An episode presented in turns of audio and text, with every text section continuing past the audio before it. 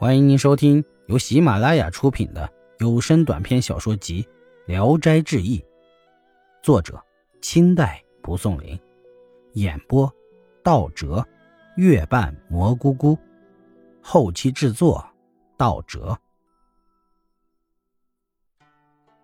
过了一会儿，到了一座衙门前，下了车，穿过几道门，果然陈母在那里。陈锡九痛哭的快要晕过去。父亲劝止他，陈锡九啜泣着答应了。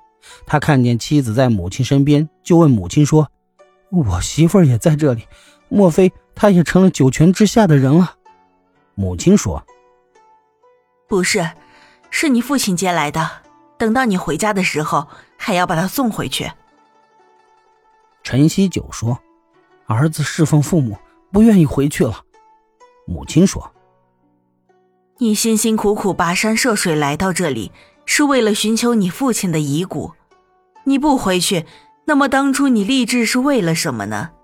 况且你的孝行，上帝已经知道了，赏赐给你白银万两，你夫妻享福的日子还很长久。为什么说不回去呢？陈锡九低头哭泣，父亲几次催促他动身，锡九痛哭失声。父亲生气地说：“你还不动身吗？”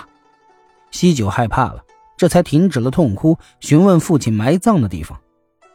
父亲拉着他的手臂说：“你动身吧，我告诉你，离那个乱葬岗一百多步的地方，有一大一小两棵白榆树，那就是我的埋骨之处。”父亲拉着他走得很急，竟然没有来得及向母亲告别。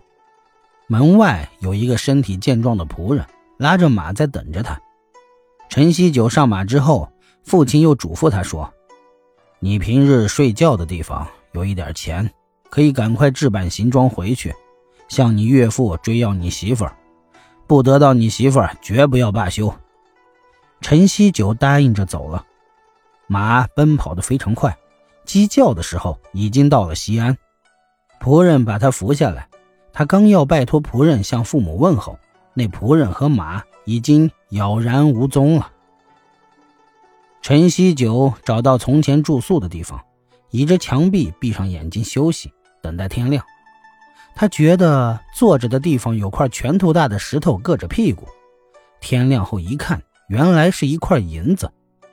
他买了棺木，租了车，寻找到了那两棵榆树之下，得到了父亲的遗骨，就回乡了。他把父母的遗骨合葬之后，家里穷的只有四堵墙壁了。幸亏乡亲们同情敬重他的孝行，都给他饭吃。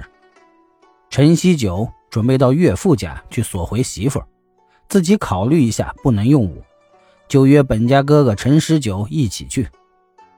到了周家大门口，守门的拒绝给他通报。陈十九本来就是个无赖，骂出的话污秽不堪。周某只好派人劝陈锡九回家，愿意立即把女儿送去。陈锡九这才回家。当初，周女刚回到娘家时，周某当着她的面辱骂陈锡九和他的母亲。周女不说话，只是面朝着墙壁流泪。陈锡九的母亲死了，周家也不让他知道。周某得到离婚书，向女儿面前一扔，说：“陈家已经休了你了。”周女说。从不凶悍忤逆，为什么休我？想要回婆家质问一下原因，周某又把他关起来。后来陈锡九到了西安去了，于是周某就伪造陈锡九死了的消息，以断绝女儿的心智。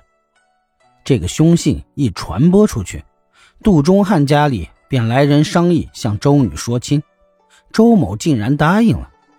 快到迎亲的日子，周女才知道了这件事儿。于是他哭泣，不肯吃饭，用被子蒙着脸，气如游丝，奄奄一息。周某正束手无策，忽然听说陈锡九找上门来，说话很不客气。他估计女儿必死，于是就派人抬着送回陈锡九家，打算等到女儿死了，就以此作为要挟，发泄自己的愤恨。陈锡九回到家，送周女的人也到了。他们还恐怕陈锡九见周女病了不肯收留，刚一进门放下就走了。邻居们都替陈锡九担忧，一起商议着抬着送回去。陈锡九不同意，扶着周女安置到床上。这时他就已经断了气。